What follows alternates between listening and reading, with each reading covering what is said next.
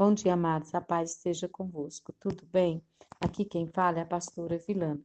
Hoje nós vamos trabalhar a segunda parte do tema Como enfrentar a morte. Muitos, embora a pandemia tenha causado centenas e milhares de mortes no mundo inteiro, há vírus ainda mais mortal que infectou a humanidade. Esse vírus pode até destruir o corpo, mas essa doença fatal é capaz de tirar mais do que a vida física.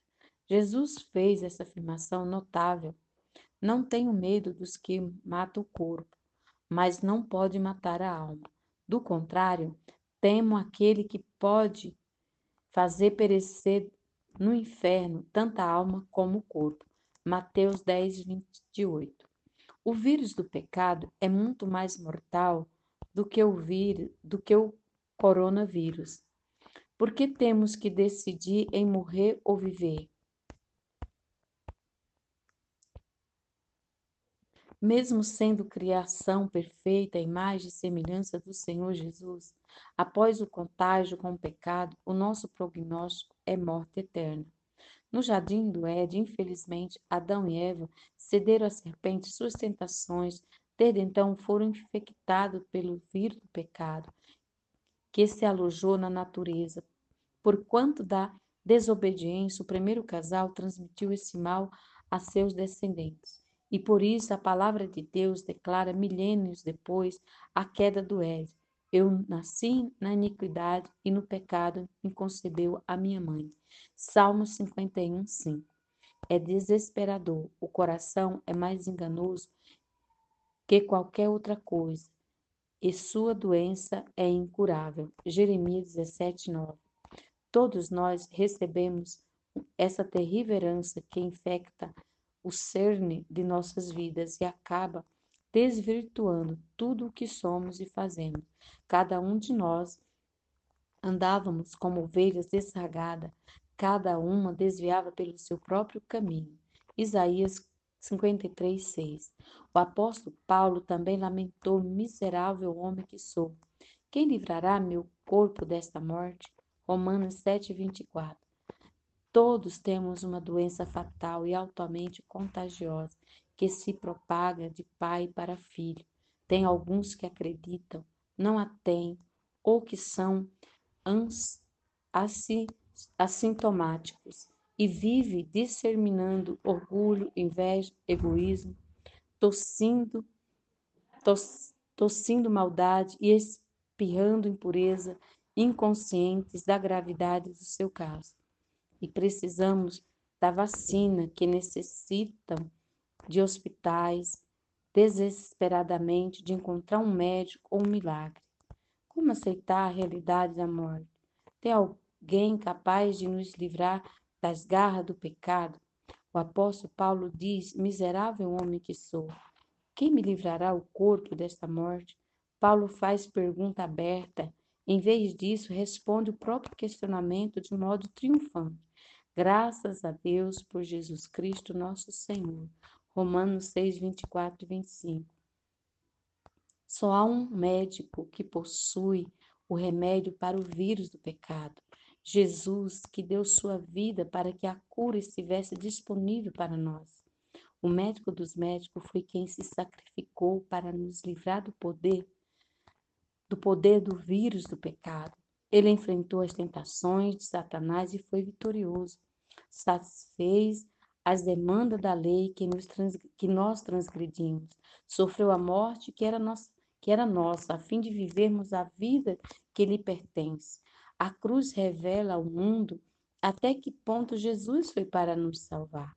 1 Pedro 2,24 diz que Cristo carregou sobre ele mesmo, em seu corpo, sobre o madeiro, nossos pecados. A morte de cruz revela um amor que vai além da compreensão humana. Olhando para o Filho de Deus crucificado, podemos nos unir ao apóstolo Paulo que diz: Ele me amou e se entregou por mim. Gálatas 2:20. Sabemos que não merecemos a graça de Cristo, não temos mérito algum que nos permita obtê-la, ele que sentiu a ira do Pai, ou seja, o juiz contra o pecado, ele foi rejeitado para que fosse aceitos.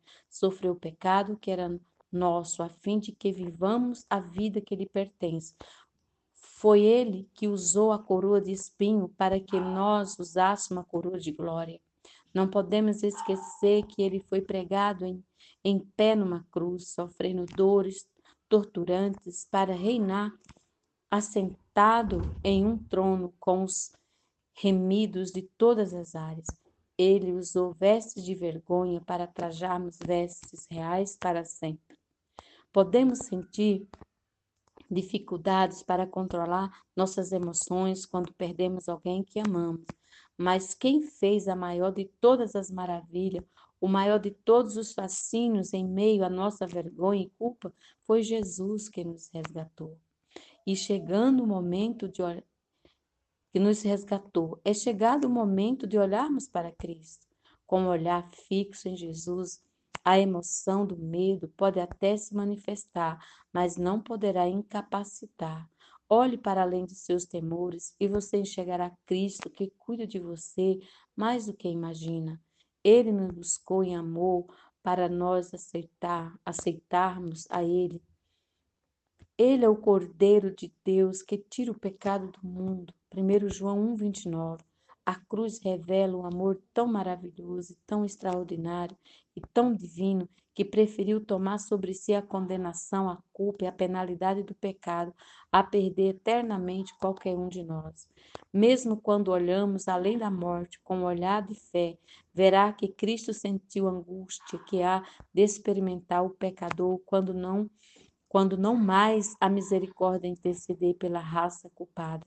Foi o sentimento do pecado trazendo a ira divina sobre ele como substituto do homem que tão amargo tomou o cálice que sorveu e quebrou e quebrantou o coração do filho de Deus.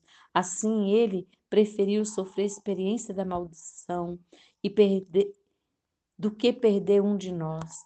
Se permita ver a si mesmo festejando em sua mesa, bebendo da fonte da vida. Salmo 36, 7, 8, 9. Encare e medite na morte, olhando para Cristo. Nele experimentamos paz. Jesus nos ergue acima das nossas incertezas e preocupação da vida. Ao seu lado, nosso coração se enche de segurança naquele que nos ama com amor eterno, imperecível, insondável, inesgotável e infinito. Nos convida a descansar em seu amor, a confiar em sua graça e nos alegrar em seu poder. Tem uma promessa que nos enche de conforto, que foi escrita pelo profeta Isaías, que registrou um encorajamento poderoso de Deus para nós. Não temas, porque eu estou com você. Isaías 41, 10. Não devemos temer, porque Jesus está conosco. Não importa o que passamos, ele permanece ao nosso lado. Não temas, porque eu estou com você. Não fique com medo, porque eu dou o seu Deus. Eu sou o seu Deus. Eu lhe dou força. Sim, eu te ajudo, eu te seguro com a mão direita da minha justiça. Isaías 41, 10. Os desalentados de coração, sejam fortes, não tenham medo. Eis aí o Deus de vocês. A vingança virá, a destruição de Deus vem, ele vem para salvar vocês. Isaías 35, 4.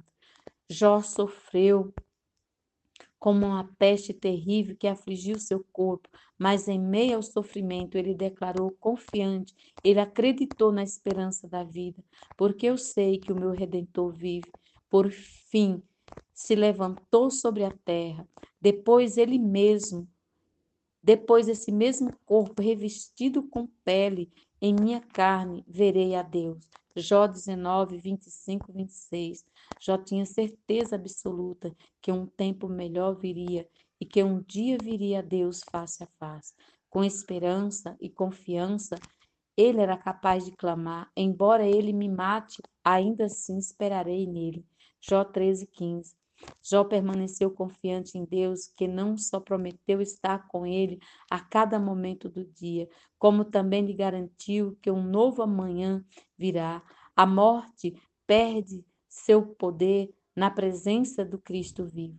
Diante da sepultura de Lázaro, autor da vida, a morte perdeu. Jesus venceu o túmulo, não foi capaz de segurar o amigo do mestre quando ele declarou: Lázaro, venha para fora. Jó 12, 43. Foi no sepulcro de Cristo, na manhã da ressurreição, a morte foi derrotada. Devemos confiar e crer que Cristo triunfou sobre Satanás. A vida venceu a morte, a fé derrotou o medo, a esperança sepultou o desespero. É tempo de nos alegrarmos. Cristo ressuscitou. A morte perdeu o domínio sobre nós e em breve Jesus virá e nos levará para o lar celestial. É assim que, pela graça de Deus, encaramos a morte todos os dias. É assim que, pela graça de Deus, vivemos a vida. Tenha um bom dia, que Deus abençoe a sua família, em nome de Jesus.